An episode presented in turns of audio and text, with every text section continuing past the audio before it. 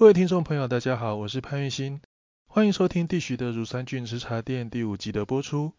啊，本节目主要是和大家分享关于日本职棒的大小事，上至日本职棒的制度，下至球团还有各球员的一些消息。最终的目标就是希望让大家能够更加深入的了解日本职棒。那对本节目有任何的建议或疑问，也都欢迎利用各大平台的留言板功能，以及在节目简介中的节目信箱里面来来信询问。啊，不管是要询问日职的相关问题，或是要洽谈各种合作事宜，都请大家多多利用。那今天的节目前半段会和大家分享一下所谓的广岛模式。那，最近这几天，其实在新闻各大新闻媒体都，大家应该可能都有看到关于高雄市想要成立职棒第六队，那他们想要使用利用广岛模式来成立职棒的第六队。那什么叫广岛模式？那广岛模式到底是适不适合台湾使用？那在今天节目上半段会大家会有一些深入浅出的介绍。那在节目的后半段会和大家分享关于野球殿堂，也就是名人堂的一些相关讯息。那除了野球殿堂之外，还有名球会。那到底野球殿堂、名球会还有名人堂到底有什么差别？那今年有哪一些人入选野球殿堂的候选名单？那有谁又能够有机会在明年初的票选结果进入顺利进入野球殿堂？那今天这一集的下半集也都会为大家有更详细的介绍。那首先先和大家谈谈所谓的广岛模式。谈到广岛模式，主要还是在前几天的新闻里面有提到高雄市长陈其迈，那希望希望高雄能够依循日本职棒广岛鲤鱼队的模式，由公部门成立职棒的第六队，再去寻求企业的支撑。那到底广岛东洋鲤鱼队当时成立的情况是不是这样子？那提到广岛队的成立，首先是要回到一九四九年，当时独卖巨人的老板正立松太郎，也就是后来的日本职棒之父，当时他提出了一个两联盟的构想，也就是要从让日本职棒从单一联盟变成两个职棒联盟，那以增加比赛联盟的对抗性，也增加比赛的精彩度。但是你要你要扩建成两联盟，首要条件就是要增加球队。所以正立松太郎当时就释放出这个希望增加球队的构想。那这个构想很快的就传到日本各地，当然也就传到了广岛这边了。那当时的广岛其实刚经历过所谓的原爆，那原爆其实让整个广岛进入一个白费待举的情况。那当时几支广岛的中小企业、地方的中小企业，他们也希望说，收到这个消息之后，希望能够借由成立一支职棒球队，来让广岛队的市民有所依归哦。所以当时的企业后来也去找了政府，还有前众议院议员，就找了一些人，然后开始来募集资金。那最后成立了广岛鲤鱼队。也因为这个成立的过程呢。并不是由什么所谓的大企业主导，所以刚成立的广岛队是没有母企业的，甚至在球团创立之后才开始招募球员的。啊，当然一开始是先找就是出身为广岛的球员为主，但老实说，这种匆忙成立而且又没有母球团的球队，一开始其实打得相当的挣扎，也因此在一九五零年代球季结束后，就传出了。广岛要跟大洋队合并的消息，啊，当然广岛广岛市民这边是广岛，不管是广岛市民或是广岛球团这边，一定是相当反对这件事情的发生哦。其实广岛一开始走的并不是很顺利，在一九五零年，也就是他们成立的第一年，这一年广岛队就是以第八名啊，当时一个联盟总共有八队，广岛第一年就以第八名坐收，而且跟当时的第一名胜差高达五十九场。而且当时也曾经有十三连败的记录，那因为这样子的战绩，让当时职棒联盟一度说要让广岛队跟大洋队，也就是最当时联盟最差的两个队合并，那以提高比赛的精彩度。而且另外一方面，广岛其一开始募得的资金呢，其实在四五月就几乎快花光了，因为当时的。当时每一场的营收分配的方式跟现在不太一样，其实有点像中华之棒早期那样，就是赢的球队拿总收入的七成，那输的球队只收三成。那广岛一开始因为都一直输嘛，所以其实广岛收到的收到的所谓的分配金一直都高不起来，所以其实当时只开幕了三个月哦，广岛就出现了经营危机啊，而不仅一军的薪水晚发，甚至二军的薪水一度也都发不出来，这合并的问题在一九五一年就正式爆发出来。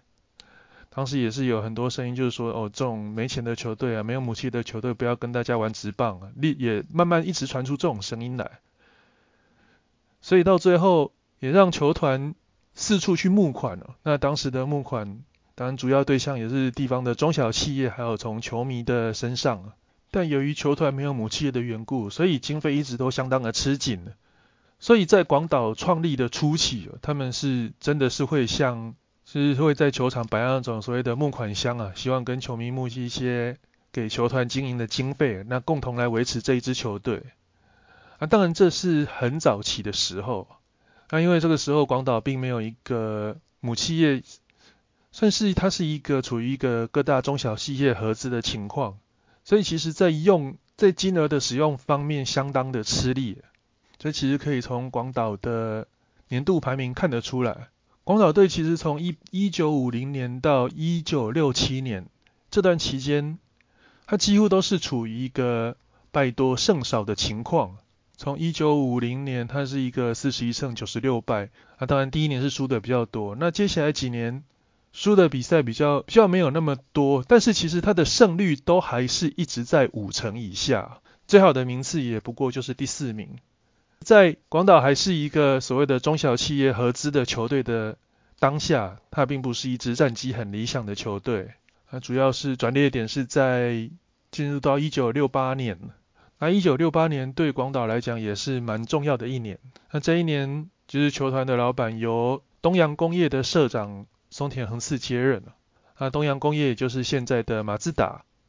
那这时候球团也正式改名成为广岛东洋鲤鱼队。原本球团的队名是广岛鲤鱼队，并没有东洋。不过实质来讲，东洋工业其实只能够算广岛的最大最大赞助商，并不是母企业。那实际上经营其实是东洋工业的老板松田家族。那用一个大家可能会比较容易了解的一个比喻，就是例如红海的老板是郭台铭，那郭台铭自己同时也拥有一支职棒队。但是这支职棒队是郭台铭自己经营的，而红海并不是这支职棒队的母企业，大概就是这样子。而在松田家入主广岛的经营之后，那广岛的战绩才开始有改善。还有在一九六八年，广岛第一次球队的胜率过半，胜率是六十八胜六十二败，胜率零点五二三。啊，更正一下，其实之前也有一年是胜率过半，那是在一九六零年，当时是六十二胜六十一败，但其实也只不过多了一场而已。啊，一九六八年这一年这个象征意义是广岛队终于打进了中央联盟的前三名了，而且按第一名的胜差也不过九场胜差。那当然，松田家后来也退出了马自达马自达企业的经营权了，那他是。就是完全专心来经营广岛这一支球队，那球也让球团从一九七五年开始，就是创下一个，一直到现在一直创下一个，每一年都是赚钱，也都是也是日文所谓的黑字。以广岛队的持股来说，最主要的持股几乎都还是在松田一家手上，松田家的持股应该是有高达百分之四十二。他另外有百分之三十四左右的持股是在马自达手上，不过马自达虽然是有持股，但基本上他们是不会介入所谓的球团经营。他另外有十八，大概约百分之十八的比例是在球团的子公司卡路皮欧手上。那卡路皮欧是什么？卡路皮欧就是广岛的商品贩卖部，啊，一直维大概是维持这样子的股份持有到现在。所以说，大家会觉得说，哎，以前是广岛是一支由众多的中小企业所合资的球队。其实，在松田家完全接手广岛之后，广岛已经不是那种所谓中小企业的球队，他的背后老板就是松田家族。那你要说这是市民球队吗？当然，如果说你以有没有母企业来代表？广岛是十二球团里面唯一没有母企业的球队，但实际上广岛的整个持股都是在松田一家手上。那你说这样子要称作是市民球队，其实和现实是有所差距。那当然，松田家他们在经营广岛的层面上，是以让这支球队能够和市民有个有完美的连结作为一个出发点，所以让大家会有广岛就是市民球队的错觉。但实际上，它是背后是有老板的，而不是那种所谓的哦，这支球队是属于全市民的。那当然，谈到这里，我们再回头看一下高雄市政府他所提出的。高雄市政府他提出的是，希望是由公部门去成立职棒第六队，然后成立之后再寻求企业支撑。其实和广岛这支球队一开始成立是完全相反的。广岛当时一开始球成立是先由各中小企业决定要成立球队，那再去找政府从旁协助。那这个方向第一开始其实就是错了。而且刚刚还有提到一点，在广岛创立的第一年就出现了经费短缺的问题。当时一度因为所谓的经费调度调度不过来，那也要求说希望广岛县内的每一个自治体，也就是县内的各个市能够出资哦。公部门的最大问题是，公部门的钱是不能乱花的。每一个自治体，每一个自治体的预算其实都是在前一年所编好的，他们不可能说哦，因为你这一支球团没有钱。我就临时编一堆，临时临时编一堆预算来给你一支球团使用，所以当然这个方案最后是在各个自治体的议会被否决掉。所以其实从广岛队的例子可以看得出来，所谓的公部门成立职棒球队几乎是不可能的事，因为你只要成立一支职棒球队，一定会有开销，而且很多开销几乎都是临时性的，不可能说。像你公部门一样，你前一年编多少预算，你隔年就只能花多少预算。那在这种职棒场上这种瞬息万变的场合底下，你要靠公部门来支持一支职棒队，几乎是不可能的事。当然不是说公部门完全不能介入，公部门应该做的是一个从旁协助的角色。那如果说你要所谓一个中小企业合资的球队，那没有错，广岛一开始成立的确是一支中小企业合资的球队。但你从广岛队的战绩来看呢，在松田家族还没有完全取得经营权之前哦，广岛根本就是一支万年的 B 级球队，成绩不好，而且球队也赔钱。一直到松田家族介入之后，球队才开始有起色，甚至在八零年代成为一支强权球队。所以今天职棒队的。最大的重点还是在于他背后的经营团队的力量，而不是说谁来出钱，谁来出钱来维持这支球队的运作。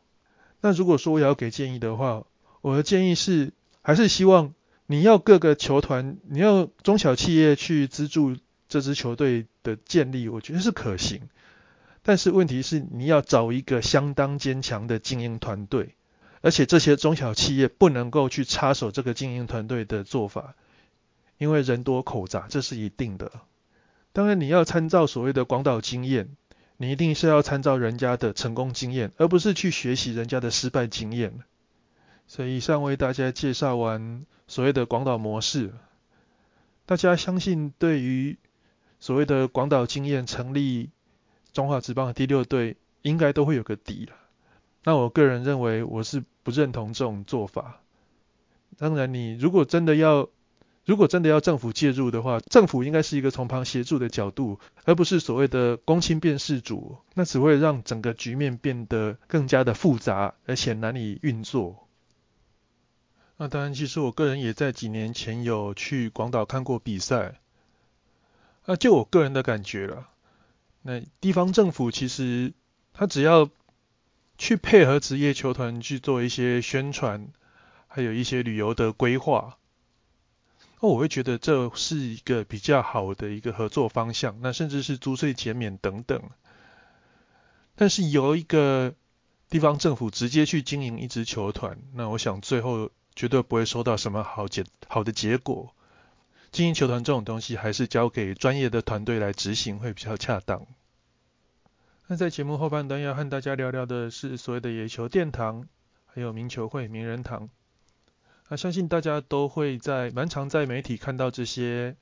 相关的字词讨论。而其实前几天台湾的媒体都有报道说，日本在公布了二零二一年名人堂的候选名单。那这个候选名单里面也包括大家。一些蛮熟悉的选手，像是小笠原道大、井端弘和、川上先生、斋藤龙、高桥由生、古家之、森中信彦、山本昌、和田一号等人。那究竟名人堂又代表什么？那其名人堂它的日本汉字的名称啊，就是野球殿堂。当然，野球殿堂也就是所谓的名人堂，它的位置就是在东京巨蛋的野球体育博物馆里面。而且纪念的是对日本棒球有重大贡献的人员。它主要是分成两个部分，一个部分是竞技者表彰，另外一个部分，另外一个部分是特别表彰。而其中竞技者表彰在二零零七年的时候，它分成了球员跟专家两个部分。那当然你要入选所谓的名人堂，它有一些既定的条件。在球员的部分，对象就是职棒选手在退休后的第五年开始。接连十五年之内都有所谓的参选资格，也就是一个选手在退休五年后到退休二十年后都会有参选资格。不过如果有球员提前过世啊，在五年内就过世了，他是可以提前获得这个参选资格。那选出的方式是由采访棒球十五年以上的记者来投票，那从提名单里面挑选。十个人，每一个人可以投十票，只要有退役选手能够拿到百分之七十五以上的选票就可以入选。那另外是专家部门，专家部门它的对象就是退休的职业总教练呢、裁判呢，或是教练超过六个月以上的。还有另外就是从球员部门取得球员部门资格的选手中退休超过二十一年的。那选出的方式又跟球员部门有一点差异。他是有一个竞技者表彰委员会的干事，那这个干事的成员大概是五十个人左右，目前是大概四十六人，那总共候补名单也是有十个，那每一个干事他可以选，他可以投三票，那获得三分之二以上的有效投票，而且得票率在七十五以上，百分之七十五以上就可以正顺利入选。那另外提到是特别表彰。特别表彰他的主要对象就比较不属于所谓的职业选手，那他的对象就是退休五年后的选手。那如果是监督或是总教练或是裁判，就是退休后超过六个月。啊，其他就是一些对棒球业余棒球的管理发展有显著的贡献的，也就是虽然说他并不是球员或是教练，但是他对于整个棒球球界有相当卓越的贡献，他也可以入选这个所谓的特别者表彰。那这个选选出委员也是部分前职棒选手、部分前业余棒球选手，还有一些有棒球学士经验的成员了。那总计是四个。那当然也是一样，三分之二以上的人投票，那得票率超过七十五百分之七十五以上就可以入选这个特别者表彰。那当然今天和大家讨论的是这所谓的。竞技者表彰，因为其实竞技者就是所谓的退休选手，这也是大家比较耳熟能详的。那当然，以今年的竞技者表彰里面，除了先前提过，就是今年刚进入所谓的候选名单啊，也有在去年之前有得到一定的票数，但是还没有入选野球殿堂的选手。而这里面成员大概有现任养乐多的监督高进成儒，还有刚。刚卸下横滨 DNA 监督的 Ramirez，还有川上川向昌宏、宫本胜也、野村千二郎、桑田真诚、小久保裕纪等人，前田智德、道叶笃纪也在内。啊，当然大家会关心的，究竟明年一月一月中的投票结果会有哪些人入选？那台湾的媒体，哎，大家都爱说，哎，山本昌机会很大，甚至说西口文也机会很大，小笠原道大也很有机会，高桥和生也很有机会。甚至生涯两千一百零八安的古凡元信了，古家之松中信，感觉哦，大家都是来头不小。但老实说，这个七十五趴的入选门槛，算是相当的高。其实我们看这几年竞技者表彰的投票结果，一年最多从以二十一世纪开始看了，那之前二十世二十世纪之前的那些时代太久远了，我们就不列入讨论了。最多的是二零零二年，二零零二年那一次，一次入选四个，甚至说我们从竞技者表彰跟选手部门跟专家部门分开来分开计算的二零零七年之后，选手部门最多入选的就是二零一四年了。二零一四年那一年总共入选了野猫英雄、秋山信二还有佐佐木主浩，那一年三个已经是近年来最多的一年了。那去年二零二零年甚至没有任何一位选手达到那个有效投票票数的百分之七十五的这个门槛。当时最高的票数是养乐多的现任监督高金成儒，他是拿了两百五十九票，但是当选门槛是两百六十六票。啊，但在今年加入这些新人之后，加入新后新的候选人之后，啊，同时也淘汰了一些去年之前票数太少不被没有没有办法列入隔年候选名单的选手之后，那我会觉得。今年机会最大的应该还是高金城儒，因为毕竟他去年只差六票。那你说今年这些新入选名单的要直接一次就上，我个人认为是难度相当的高。那从历史的角度来看，从第一年被提名就入选名人堂的选手不过五位啊。第一位就是日本职棒史上第一位三百胜的投手须田博。也是一位无国籍的洋将 Starlin。那在须田博过后，第二位在首年提名就入选的选手就是王贞治。王贞治之后，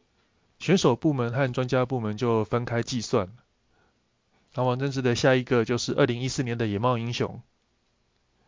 也是刚刚提到一年进三个的那一年。那一年除了野茂英雄之外，还有秋山信二跟佐佐木主浩。但是只有野茂英雄是被提名的第一年就入选名人堂。当然，野茂英雄是近年日本职棒挑战大联盟的始祖，所以让他第一年就马上进到名人堂，这也不为过。那我们回头看看秋山信二跟佐佐木主浩努力了多久？看秋山信乐他第一次被提名的时候是二零零九年，二零零九年当时他拿了四十一票。接下来过了二零一零年、二零一一年、二零一二、二零一三，到了二零一四年，终于挤进了名人堂这个窄门。那另外一位佐佐木主浩，二零一一年被开始被提名，啊，二零一二、二零一三、二零一四、二零一四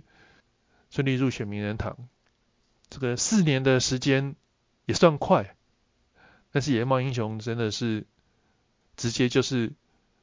第一年被提名就入选，而且当时他也是空降第一名。而在野茂英雄的下一位就是二零一六年的工藤公康。工藤公康他在入选的那一年当选必要的门门票门槛是两百五十三票，工藤公康一入选就拿了两百五十八票，就顺利突破七十五趴的门槛。而在二零一六年比他票数多的是斋藤雅树，斋藤雅树那一年是拿了两百八十五票。啊，斋藤雅树从二零零九年开始被提名，但是他那一年只不过拿了二十四票。从二零零九到二零一六，斋藤雅树这一路走来也是走了七年。啊，最特别的还是二零一八年。二零一八年的松井秀喜跟金本知宪，哦，两个人也都是直接空降。松井秀喜甚至拿了三百三十六票，总共有效投票数不过三百六十八票，等于没有投给他的其实只有。三十二个人，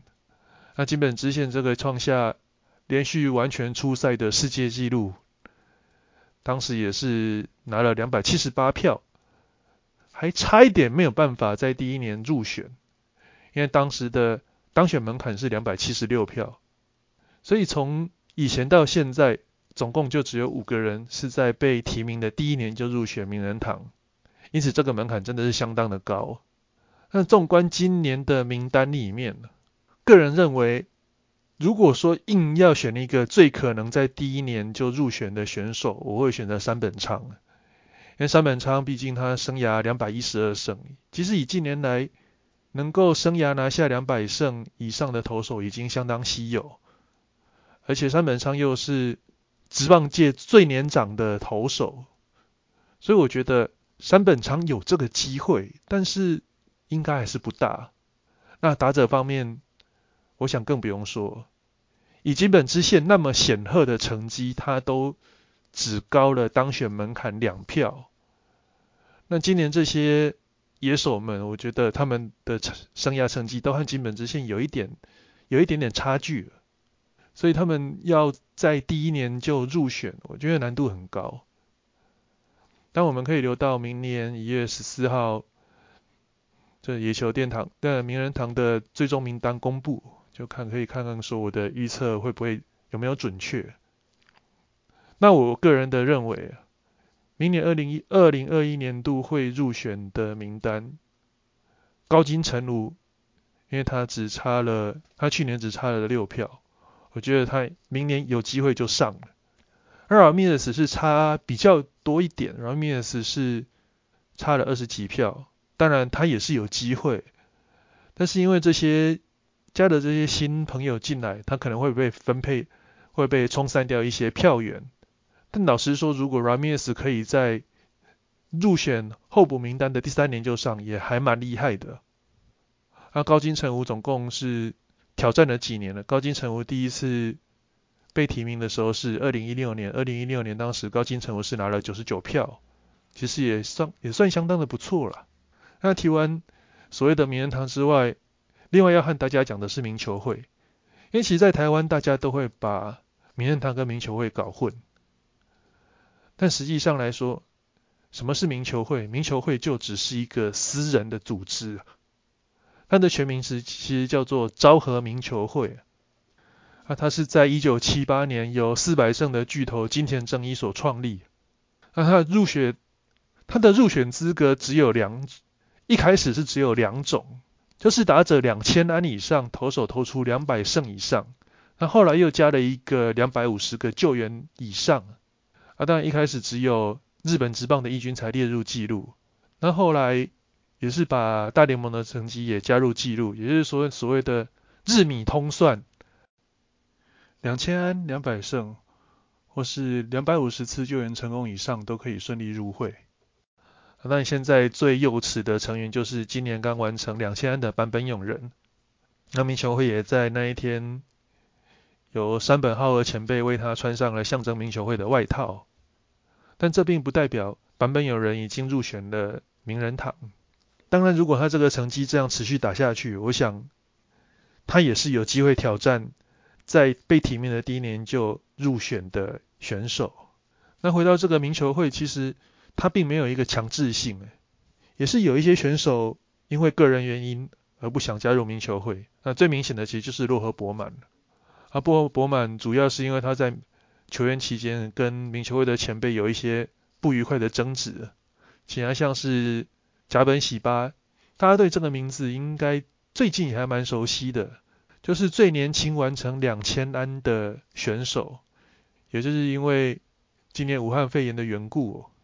让版本有人无缘打破这个纪录的选手，那他是因为个人因素没有加入，而野茂早期也因为跟几位名球会的 OB 们也处得不好。所以野茂在拿下两百胜的时候，两百他在拿下每日合计两百胜的当下，他没有马上决定要加入民球会，他也是隔了相当长的一段时间，最后才首肯决定加入这个民球会这个组织。啊，其他也有像是江夏峰，因为发生了吸毒事件，啊自己自请离会。啊，金田正一在晚年的时候也是因为一些特别的因素也是离会，甚至像野村克也也有。也在民球会进进出出，所以这就是一个私人团体。当然，现在也有他们内部有在考虑说，本来叫昭和民球会，那以后如果有平成的成员，平成的成员达成两千人或是两百胜，那该怎么办？那可能要等平成平成选手达到这个门槛的前几年，他们才会拿出来讨论。那当然，以近代棒球来讲。两百胜的难度比两千人的难度高上许多，大家也都说要改门槛还是要干嘛？但老实说，这就是一个私人机构，他们大可完全食古不化，反正就是两千安或是两百胜，因为毕竟这就是一个私人组织。啊，我们也不排除说以后会不会去修改这个门槛，那当然我们也乐观其成。那话题再拉回所谓的名人堂，那刚刚提到要在被提名的第一年就入选名人堂，门槛相当的高。不过我想，二零一四年应该会有一个选手，他应该是被提名的第一年就会马上入选，而且票数可能会超越松井秀喜。相信大家应该可以很清楚我指的是谁，那就是铃木一朗。那今天关于所谓的广岛模式，还有名人堂、名球会、野球殿堂的介绍就到此结束。谢谢大家的收听，也希望今天的内容能够给您带来有所帮助。那对节目有建议的朋友们，也都欢迎利用信箱或是留言板的功能来给我们建议，那作为我们日后做节目的参考。谢谢大家的收听，我们下次再见。